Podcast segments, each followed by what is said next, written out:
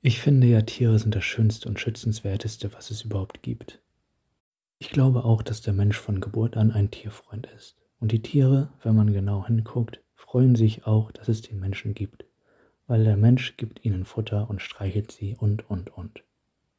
Aber man kann das Verhältnis auch kritisch sehen, denn sehr viele Tiere verkohlen den Menschen. Sehr viele Tiere tun so, als könnten sie nicht sprechen. Oder als könnten sie nicht fliegen, wie zum Beispiel die Katze. Und wenn man das alles so sieht, dann sind Tiere eigentlich nichts anderes als Menschen in Tierklamotten. Das hat auch der Professor gesagt, bei dem ich jetzt diese Einzelförderung habe.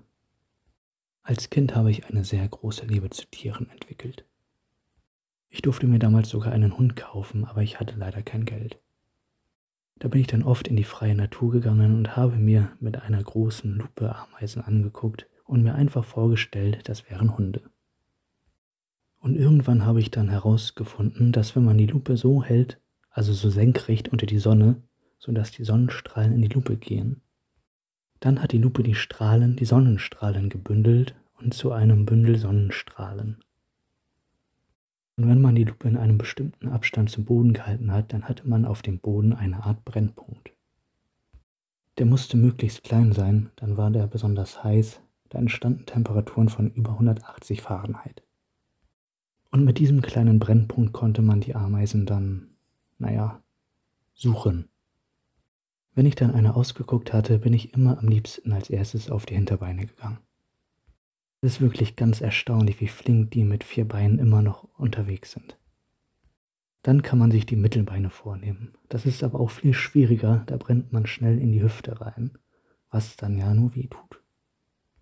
Da geht man am besten einmal ganz drüber und dann knackt das und dampft und dann ist gut. Man kann die Ameisen auch einsammeln, sie mit nach Hause nehmen, damit auf einem frischen Brötchen zum Beispiel das Wort Mond legen und dann sagen, Guck mal, Mama, ein Mohnbrötchen.